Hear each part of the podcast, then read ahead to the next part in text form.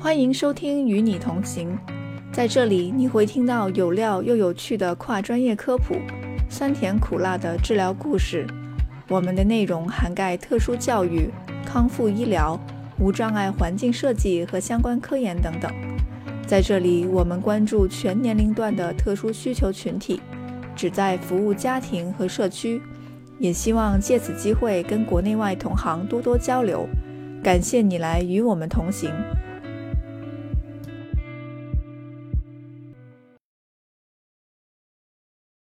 Teresa，你好，欢迎你来做客，与你同行。请你先介绍一下你自己吧。好，大家好，我叫 Teresa，我中文名叫姚静云。我现在呢是在呃美国斯坦福大学的医院工作。我一直来都是在医疗领域工作，大部分时间都看的是成年人和老年人。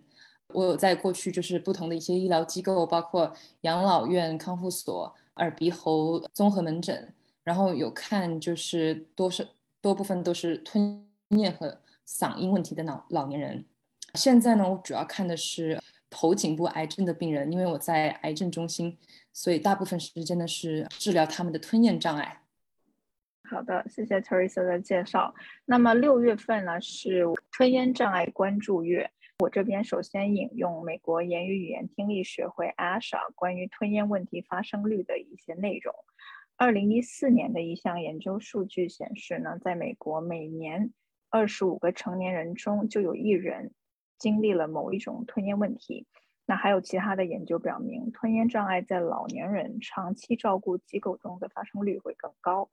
而可能导致吞咽障碍的原因呢，其实远不止我们熟知的脑卒中和头颈癌症。研究还发现，包括肌肉萎缩、侧索硬化、ALS，或者是我们常说的渐冻症、帕金森症、认知症、胃食管反流病、创伤性脑损伤。单侧声带不动、危重病、气管插管史等等，都有可能是造成吞咽障碍的危险因素。那具体刚才我讲的这些内容呢，我们会贴在本期文稿的介绍之中。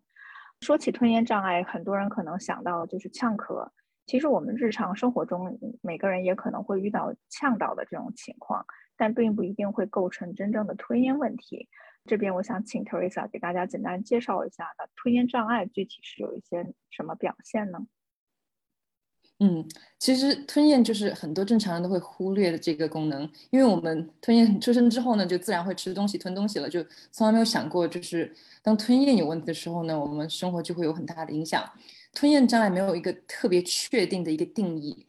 人们觉得吃东西有困难啊，那可能你就是有。有机会是有吞咽障碍，那就这可能包括你刚才说到的，就是喝水、呃吃东西会呛到，因为它就是误入气管了。另外呢，有些时候呢，平时我们会觉得就是有食物会卡在喉咙，怎么怎么吞都吞不下去的感觉，那也是一种吞咽障碍的表现。还有呢，可能是啊口腔的问题，口腔肌肉或者是结构的一些异常，所以咬不了东西，或者是没有办法把这个食物从口腔送到喉部，这个也是一种吞咽障碍的表现。从口部到喉部的和吞咽有关的一些障碍，都我们都都会称作吞咽障碍。我知道 Teresa 你在医院也有很多的工作经验。那比如说，我们如果在医院里面，病人住院期间，如果说发现了吞咽障碍，或者是说在发现之前，那我们的医护人员一般有一些什么样的筛查方式？他们怎么样去了解到病人可能存在吞咽问题？嗯，最通常最简单的就是我们说的一个，就是喝水的一个测试。通常呢，我们会有护士呢给病人喝一个大概九十毫升左右的一个水，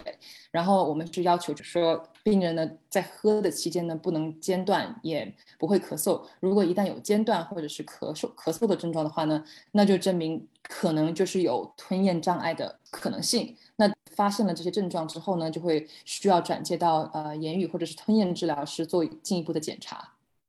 那如果我们是，比如说这个并不是一个医院的患者，而是比如说可能是成年人、老年人，甚至是孩子在家里的话，如果他们在家里可能出现了一些吞咽问题，一般是什么情况下我们才考虑去咨询医生？嗯，就是看吞咽情况的严重性和频率吧。就是通常如果说家里面人可能吃东西。不小心就不注意咳了一下，可能东西掉进气管，但是只是发生可能大概一年一次这样的情况，那我觉得这可能是因为就是有些时候疏忽了，没有注意，那这个就不造成就一个吞咽障碍的一个安全性的考虑，所以说你可能不用去看医生这么紧急。但是如果是当这个频率增加，比如比如说，每一餐你吃东西都会有这样的咳嗽，或者是觉得东西卡在这个喉咙里面吞不下去。通常就是说每一周都有几次，或者是每一天都有几次的话，那这样的情况你就需要去咨询一下医生，可能做一个吞咽的检查评估，这样会比较安全。嗯，我想补充一点的是，因为据我了解，有的时候吞咽障碍并不是一个非常明显、很容易发现的一个问题，有的时候可能有一些成年人或者是老年人有一些。不是预期中的体重降低，然后配合刚才 Teresa 讲到的一些可能存在的这个口部还有喉部的一些问题，可能大家不一定会留意到平时生生活中吃饭的这些问题，但是如果你发现病人他有在短时间之内有明显消瘦，然后可能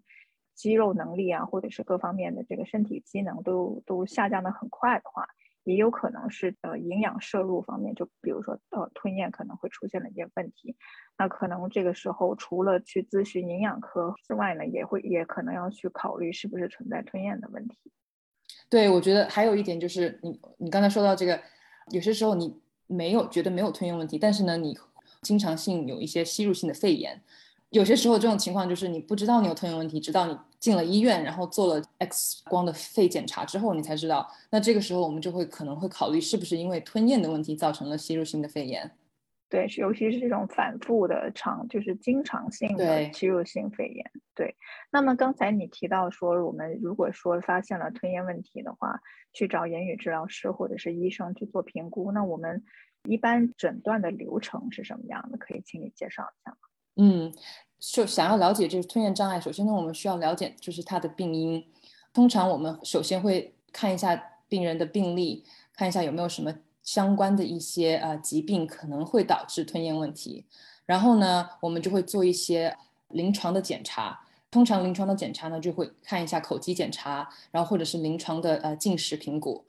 如果我们觉得有异常，觉得想要做一个全面的检查的话呢，那我们通常就是有呃两种方式，就是比较全面的检查。那第一种呢，就是说一个 X 光的吞咽造影检查，呃，是用钡餐来进行检查，需要就是在放射科进行检查。然后另外呢，就是一个喉镜的吞咽检查。通常这个呢，就是用一个喉镜从鼻子里面 进入到喉咙里面，然后可以看到就是整个喉咙的状况。然后当你吃东西、喝东西的时候呢，我们会把整个过程录下来，然后通过这个整个过程的分析来检查出到底就是什么造成吞咽障碍。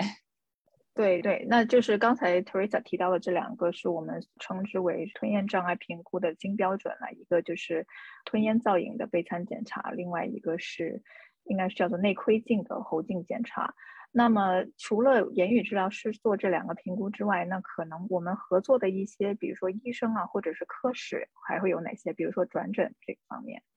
嗯，通常我们我自己在的这个诊所呢，我们就会和呃耳鼻喉科的医生合作的比较紧密。然后呢，我们也通常会转介病人到脑神经科的医生，如果觉得会有一些神经性的一些疾病。另外呢，我们常合作的也是有肠胃科的医生。嗯，据我自己了解，因为我是在长期照顾机构工作的，因为因为我们这边可能专科医生会少一些，当然我们也会去，呃，去转诊，但是就是就在这个长期照顾机构里面的话，我们的经常会跟那个营养师去打交道，然后会去在我们评估之外，也会请营养师去看一下他的这个营养摄入情况。对，营养师也很重要。我们也会经常和营养师合作，特别是因为我看的很多头颈癌的病人，他们在整个治疗期间也需要很多营养，所以从吞咽的角度，我们可以治疗他的吞咽障碍；但是从营养角度，我们通常会和营养师合作来制定治疗方案。吞咽障碍的这个治疗，它不是说一个一家之言，所以我们更多采取的是一个团队合作的一个方法。那么我也想呃问一下你，就是因为我们刚才聊聊到吞咽障碍的刚才这个原因啊和机制都各不相同，那肯定采取的干预方案也会因人而异。那么我们一般干预有些什么原则吗？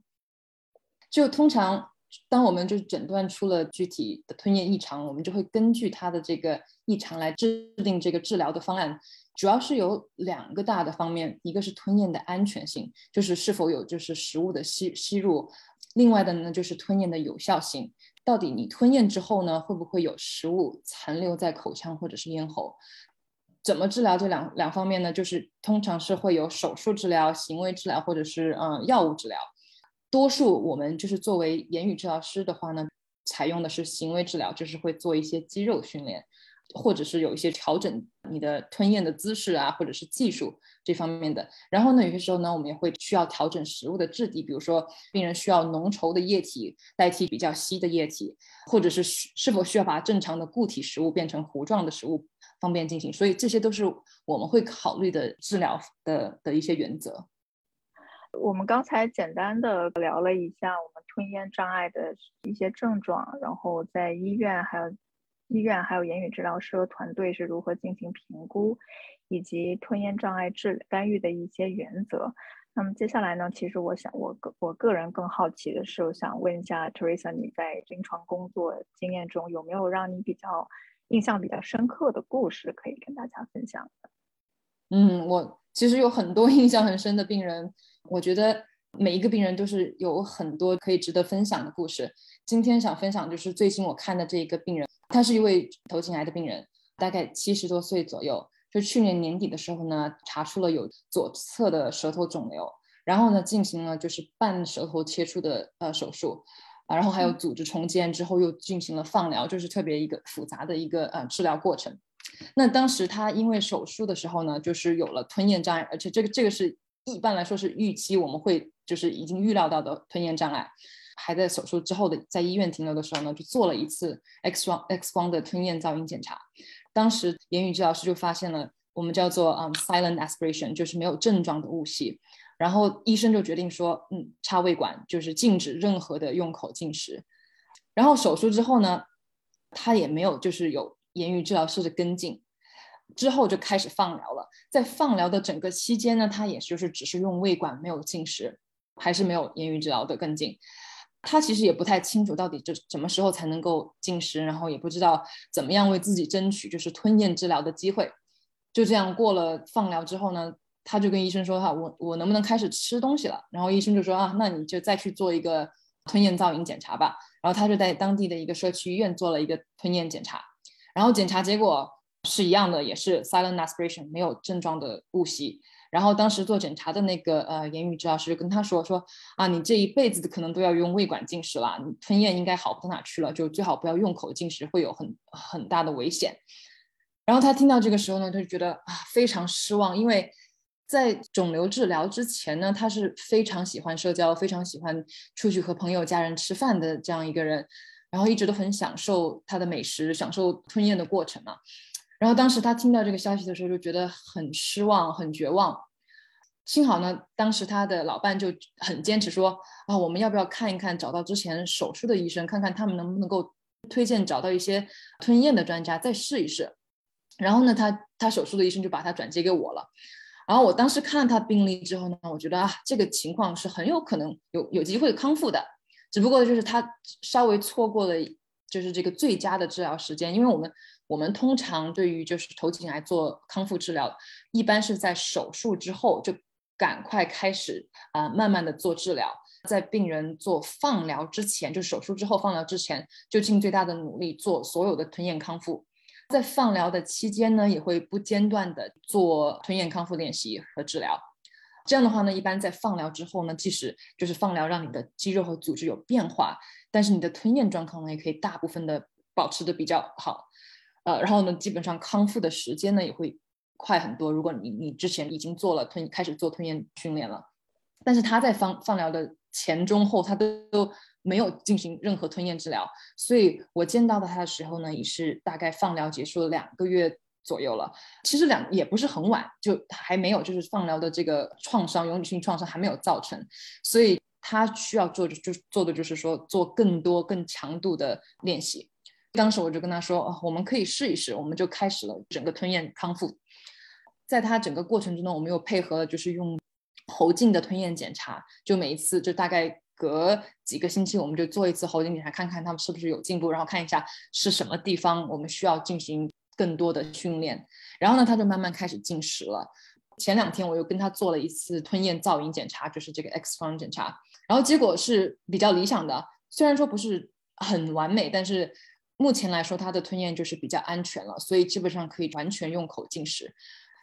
啊他当天就告诉我，就是说他说啊，这么长一段时间了，我从来没有在餐厅里吃过饭，但是在来检查的前一天，他终于又又能一次在餐厅里面和家人一起吃饭了，虽然是比较慢一点，然后。吃的也不是不是很多，但是他觉得非常开心，非常欣慰。然后我就觉得，我我瞬间也觉得就是哇，很开心，很欣慰。有些时候，言语治疗师对于头颈癌治疗不是很熟悉的情况下呢，他们就会做出错误的判断，因为他们对这个康复的过程不是很了解，通常就会推荐是禁止任何用口的进食。很多人就是说，只能是用胃管。其实这个对于头颈癌病人是真的是有害无益的。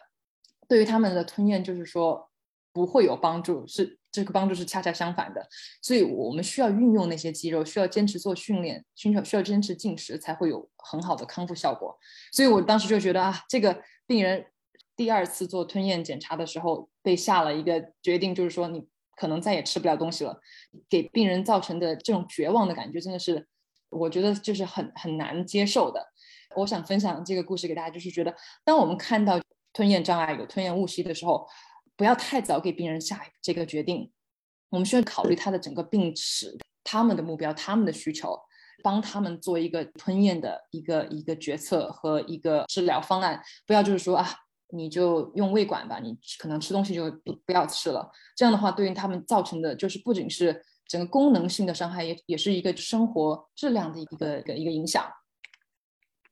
对我，我非常赞同你说的结论，就是我们在做吞咽障碍的评估和治疗的时候，我们要看到的不仅仅是障碍本身，还有我们要看到的是这是一个人，他有他的除了吞咽障碍之外，他还有很多其他的部分组成了他的个体和他的生活，甚至他周围的这个圈子。有的时候，可能言语治疗师在做评估和做这些临床工作的时候，他他可能。做了结论之后，他没有如果去没有跟进的话，比如说这个病人看了一次之后，他就不会再来了，或者怎么样？那我们如果没有用一个动态的眼光去看待这个问题，而直接去呃下结论的话，可能很难想象这个结论对于病人来说是其实是很难承受。评估结果对于病人来说，不仅仅是文字的形式，它可能的影响是非常非常的深远的。对。然后我想问一下，就是跟刚才你这个故事里面，就你跟患者从你第一次接触他到他可以就是一定程度的安全进食，大概是多长的时间？大概是两个月左右吧。OK，所以所以这两个月的时间，你跟他的见面或者是干预的频率大概是什么样的？呃，这也是另外一个问题，因为他他住的地方是大概可能要开三四个小时的车程才能到斯坦福来见我，所以我们基本上只能是用就视频的这样一个一个方式，是每一周视频的方式来作为进行治疗，可能大概两三周左右的情况就就到斯坦福来做一次这个我们之前做的这个喉镜检查，就看一下他的他的进度。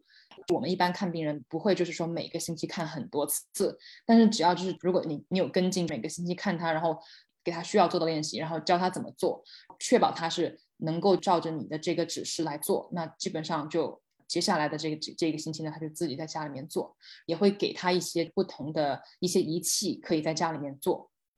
啊，所以相当于治疗师是做教你怎么样做家庭作业，然后确保你是在做。正确的练习，然后这样的话，病人在家里是可以继续保持一个强度的练习，而不是说治疗师需要盯着你去在那一个小时的治疗时间里去把全部事情做完，并不是这样的。对，因为因为这个是我们都是和成年人或者是老老年人工作做就是治疗，特别是我个病人的类型的话呢，他们通常的认知呢是非常。完整的，他们没有就是认知的问题，很多人都是非常有动力的想要去做康复治疗。通常你给他们啊指示，就是给他们练习，教他们怎么做之后呢，他们基本上能够在当场给你重复，然后看你可以看他到底做的对不对，然后他自己可以再回家里面回到回到家里然后自自己做。然后有很多呃练习呢，就是说我们可以给他一个叫做 expiratory muscle strength training，就是呼吸肌肉的一个一个练习。就对于这种一些头颈癌病人吞咽安全有问题的时候呢，我们就会做这种练习。你教他怎么做之后呢，你给他这个仪器，他就在自己自己在家里面做。通常这样的话会很有效果。这样的话就极大的提高了他的这个强度，因为他不是只是在短短的一小时见面时间里头做，他其实是在家里还有很多的练习的机会的。对，然后我们一般要求他们的是，基本上每个人至少每天要做两次这样的呃练习，就不不管什么样的练习，就是每每一组的练习都会做两次，然后每一次呢都基本上会做二十到三三十个。重复训训练，基本上他们每一天的练练习强度都是还算是比较大的，特别是在头颈癌康复的这个治疗过程中，之后可能如果他们就是在做完治疗、做完康复之后，可能会减少一下这个强度，但是基本上整个在康复的期间，我们需要他们做比较高高强度的一一些练习，然后有很多不同不同程度、不同类型的一些练习。我们每每几个星期会做一次呃检查，就会用这个喉喉镜看一下，到底是有其他的一某一些功能，或者是某些结构，我们我们需要治疗，或者是需要换一些练习。比如说每某一个机能它已经做到了比较好的一个程度，那另外一些技能需要再多练习，或者是需要用其他的一些练习来来做。那所以我们就会每次做再做就是在测试的时候呢，就会定一些其他的目标，其他的练习。嗯。想问一下，除了您刚才提到的这个呼吸肌肉的练习之外，还有一些什么练习，呃，是比较常用的呢？嗯，通常我们还会就是做一些舌头强度的练习，特别是有这种舌头切除的手术之后呢，我们就会给他们一个舌头强度练习的仪仪器，可他们可以带回家，然后在家里面自己练习。如果有这个仪器的话呢，他们就可以看到啊，每一次他做这个舌头强度的练习的时候，到底它的强度有多大，然后每天是不是有提高。这个呢，对他们来说也是一种非常好的一种鼓励。如果看到每天有提高的话，他们也会觉得很开心。好的，那谢谢 Teresa 刚才分享的这个故事。然后其实我也有两个短的故事想要跟大家分享。就我自己也是看刚才我提到是在长期照顾康复中心呢工作了比较长的时间。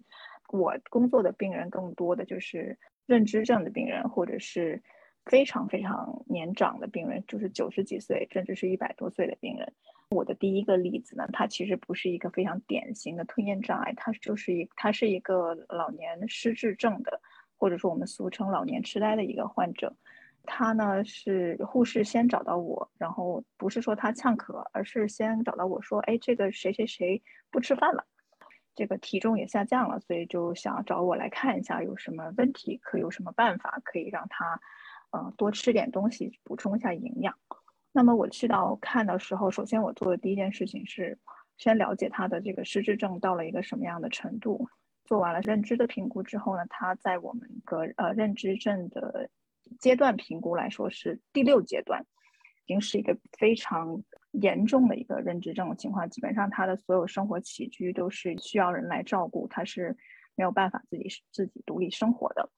在这个阶段的病人里头呢，他们会遇到的很多的问题，就包括有一这个说法叫做他们是一个隧道的视觉，也就是说他们看东西就像从一个望远镜或者是一个隧道里面看出去，那他们的这个外周的视觉其实是不太好的，也就是说，如果不是直接在他的视线之中的话，他可能看不到这个东西。除此之外呢，还有他可能也逐渐丧失了使用叉子、勺子这种工具来进食的这个能力。经过了一系列的这些认知方面的评估和一些对这个病人的了解之后呢，我就做了一些尝试，最后发现比较有用的可以让病人重新吃东西的一些方法，其实。简单的超乎想象，一首先第一个是把那个东西直接放到他的面前，而不是放在他可能，因为他做的时候他只是朝着一个方向做。如果你把它放在他的视线之外的话，他就看不见。所以做的第一件事情是调整食物的位置和它在哪里出现。第二件事情呢，就是把所有的食物改成可以用手拿的食物。举个例子，比如说像包子呀、那个披萨呀，或者是什么串儿啊，这种可以直接拿手来吃的，因为它已经不能再使用擦子和勺子来喂自己吃东西。但是如果你把直接用手吃的这些包子呀、披萨放到他的手里，他就会开始慢慢的去咬一口，甚至是可能是无意识的，他就放到他自己嘴巴里的去咬一口了。所以这个是我印象中非常深刻的一个呃关于这个认知症老年人啊吞咽的一个问。他其实不是说他在呛咳或者怎么样，但是有的时候我们在考虑他怎么吃饭的时候，可能不一定是吃饭的质地、食物的质地，也有可能是他的这整一个。表现还有这个吃饭的这个感觉，会影响到这个病人是不是想要吃东西。对，就像我们说的，吞咽的姿势或者是什么技术有有变化的话，那也会对吞咽造成不同的影响。所以说，我觉得对在对于你这个这这个病人人群的话，我觉得特别的就是不是说肌肉练习，不是说食物的质地，而是说真的是要找到他们。最好的一个方式来给他们进食，或者是或者是姿姿势，或者是技术，或者是就是你怎么放东西，那这个也是非常有用的一些方法。对，第二个例子也是一个短的故事，我想分享的是，那这是一个九十七岁的老奶奶，然后她来到我们康复中心的时候呢，其实已经是比较已经是蛮多年的那个呼吸道疾病了。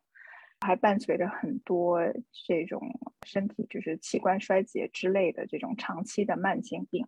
是二十四小时带着氧气的。所以一般对于这种有呼吸疾病史，然后啊，然后他来的时候也是吞咽造影的时候也是说他吸入，所以他来的时候就是带着那个增稠饮品，应该是应该是中间中间稠的那个那个那一栏。就是稠浓稠的饮品和这个软食来到我们康复中心的，给他做了一段时间吞咽训练，还有我们做进食训练之后呢，这个老人家就跟我讲说，他实在是不想再喝稠的饮品了。其实当时的话，其实最理想的事情是想给他再做一次。那个吞咽造影的检查，因为其实他来我们中心也也有几个星期了，然后他的状况当然是在比医院的时候要好一些，但是因为吞咽造影的那个检查也不是说立刻就能够做，但是他的态度也非常坚决，就是说我不想等了，我一天也不想等，我现在立刻马上就要换成这个 regular 这个这个正常的清水。其实他是一个认知非常清晰，他很知道自己在做什么事情，也知道我这样的要求可能是跟我的诊断是有有有冲突的。那么我们当时做的一件事情呢，就是说，首先我还是给他去预约了这个呃备餐的造影，但是因为不知道什么时候才能够约到，所以与此同时呢，我们就开了一个相当于团队的一个会议。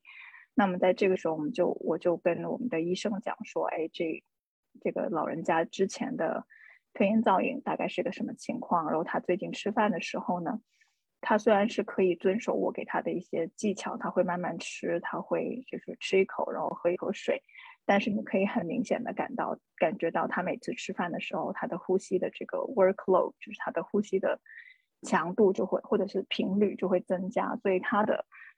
他的呼吸和吞咽的互相补偿的这个机制还是蛮严重的，所以从言语治疗师我当时的判断来说呢，在没有吞咽造影的前提之下，我没有办法做出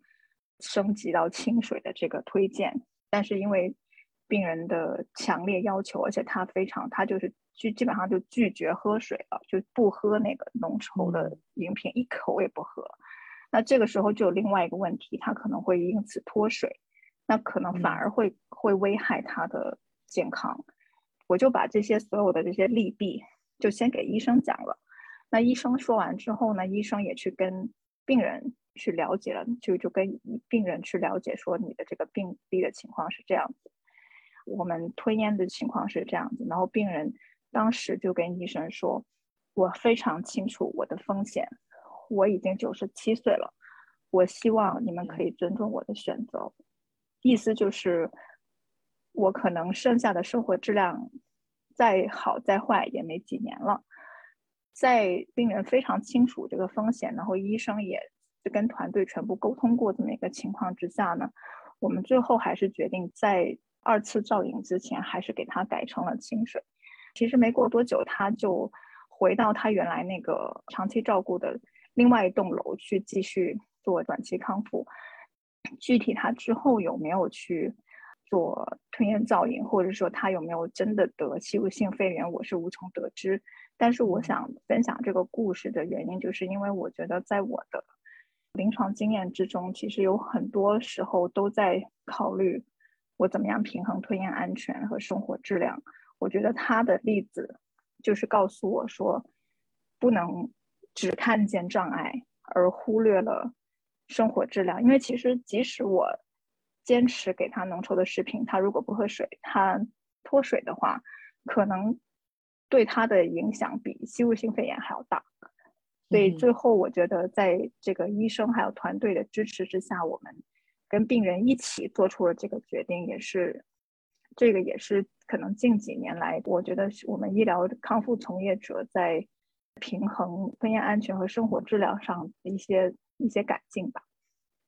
对，像其实，在这种情况，在我们这个人群，就是头颈癌人群当中是非常非常常见的。因为很多有头颈癌的病人，他们就是会有吸入，他们还是正常的，就是说喝清水、吃正常的食物，然后从来就不不会有吸入性肺炎。因为就是不仅你不仅是考虑一个方面，会不会有吞咽障碍，会不会有吸入，还要考虑他其他的一些生活的啊一些方面。特别是像我们 头颈癌的病人，他们通常都是除了头颈癌之外比较健康、比较正常，就是认知各方面都是很正常的人，所以他们能够平衡到底是要吃东西还是说不吃东西，或者是他们知道就是这个利弊到底我现在有。可能性会有吸入有有有吸入肺炎，但是我也想吃东西，我也想享受生活，那他们自己会平衡这样这样的一个利弊，然后呢自己会做出决定。所以，我们通常呢也像你做你所说的，就是给他足够的信息，然后让他知道这个进食吞咽呃的利弊啊，然后呢他们自己做出选择选择啊。所以，通常我我觉得这个是我们通常就是作为言语治疗师是需要考虑的呃很重要的一个方面。很多时候，我们讲吞咽，好像我们在做的只是吃饭这一件事情，但实际上，吃饭在不管是哪一个种族、什么语言的人，吃饭其实是一个非常社交性的一个行为。因为你自己吃饭就算了，那你还你至少可能会跟你的家里人吃饭，你会跟你的朋友吃饭，你会出去参加聚会，会参加各种各样的活动。你不一定吃饭，你可能会喝一杯酒。这所有的这些社交活动里面，吃其实占了挺大的一个部分的。最早期刚刚刚刚开始工作的时候，我的理解其实是非常片面的。我当时觉得，病人只要一呛咳，就肯定会得吸入性肺炎。那么如果喝清水会看会呛咳，那就一定要给增稠的产品。但是其实最近最近越来越多的研究也证明。这种理解是不单只是片面，其实是错误的，因为它不并不是这么一个单向的因果关系。对我，我非常赞同，因为现在我其实正在和我另外一个斯坦福的同事呢，我们在做一项研究，就是想要推动这个治疗的一种啊方式。我我不知道你有没有治疗失语症的这样一一个呃经历，可能就失语症的呃一些病人，对吧？然后。因为我之前也有治疗失语失语症的经历，然后我觉得很好的一个例子就是在我们治疗失语症的时候呢，我们会通过有一种治疗方式叫做失语症的嗯生活参与法，就是 Life Participation Approach to Aphasia（LPAA）。然后这个是当时就是我做治疗的时候我的主要的一个治疗的原则。这个是根据这个世界卫生组织的一个。国际功能残疾和健康分类结构就是 International Classification of Functioning Disability and Health（ICF）。我们我们所说的就是这样的一个法则，就是我们提出的一个治疗法则。因为你治疗的你是以，就是它有几个不同的不同的方面嘛，就是但是你是以病人为中心，然后在治疗的时候呢，考虑他整个生活的不同方面。不仅仅是疾病，疾病就是像失语症一样的，它是一一个方面而已。那你还要考虑他的是他的环境，嗯，他的参与程度，然后还有他的就是自身的一些性格和习惯。你给他治疗疾病只是一个小部分，而不是就是整个治疗的全部焦点。而我们现在做的就是很多治很多言语治疗师只是做在关注的他一个。疾病的这一个部分，而没有关注其他的部分。那这个是在失语症方面，他们用的特别多。然后我们现在呢，就想把这个参与法、生活参与法，把它搬到吞咽的这个领域来实施。嗯，你知道，可能吞咽病人吞咽可能不安全，但是如果我们只是看到他疾病的这一块，让他们进食，然后让他们插胃管，那他们可能有可能就是完全失去了。他整个正正常的生活质量没有参与朋友家人吃饭的机会，然后这个参与度也减低了，然后没有就是保持到自己的自身性格和特性，他们不能够选择自己想吃的东西，情绪也是会受到很大的影响。对，然后呢，整个环境也会对他们可能不友好，产生排挤或者是疑惑。比如说你用胃管进食，大家都不知道。所以如果我们在考虑的时候，只是考虑他单一方面的治疗，就是说我只是想治疗你的这个呃疾病。而不看其他方面的话呢，就是真的是对病人就是没没有好处的啊。所以说呢，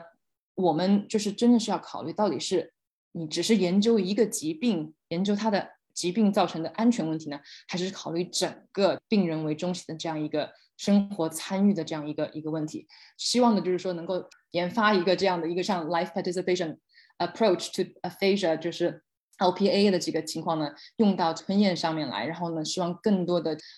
治疗师能够采用这样一个一个方式做呃吞咽研究，那就可以真正的是做到你尊重病人的选择，你在做治疗提高喷呃病人安全的吞咽技巧的同时呢，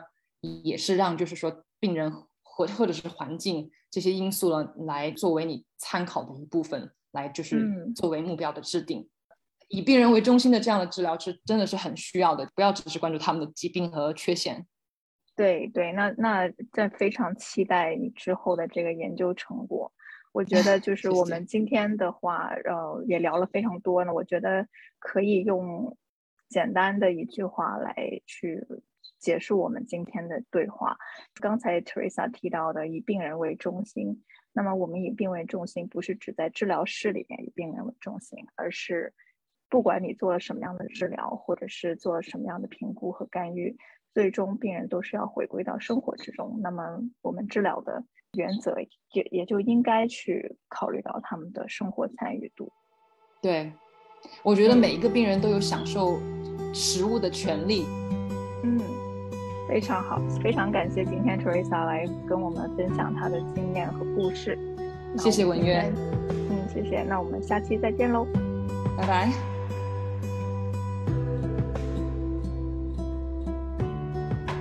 你可以关注微信公众号 Tree Logic，或者在知乎上输入关键字“特殊需求群体互助会”和言语治疗师文月来找到我们。感谢你来与我们同行，我们下回再聊。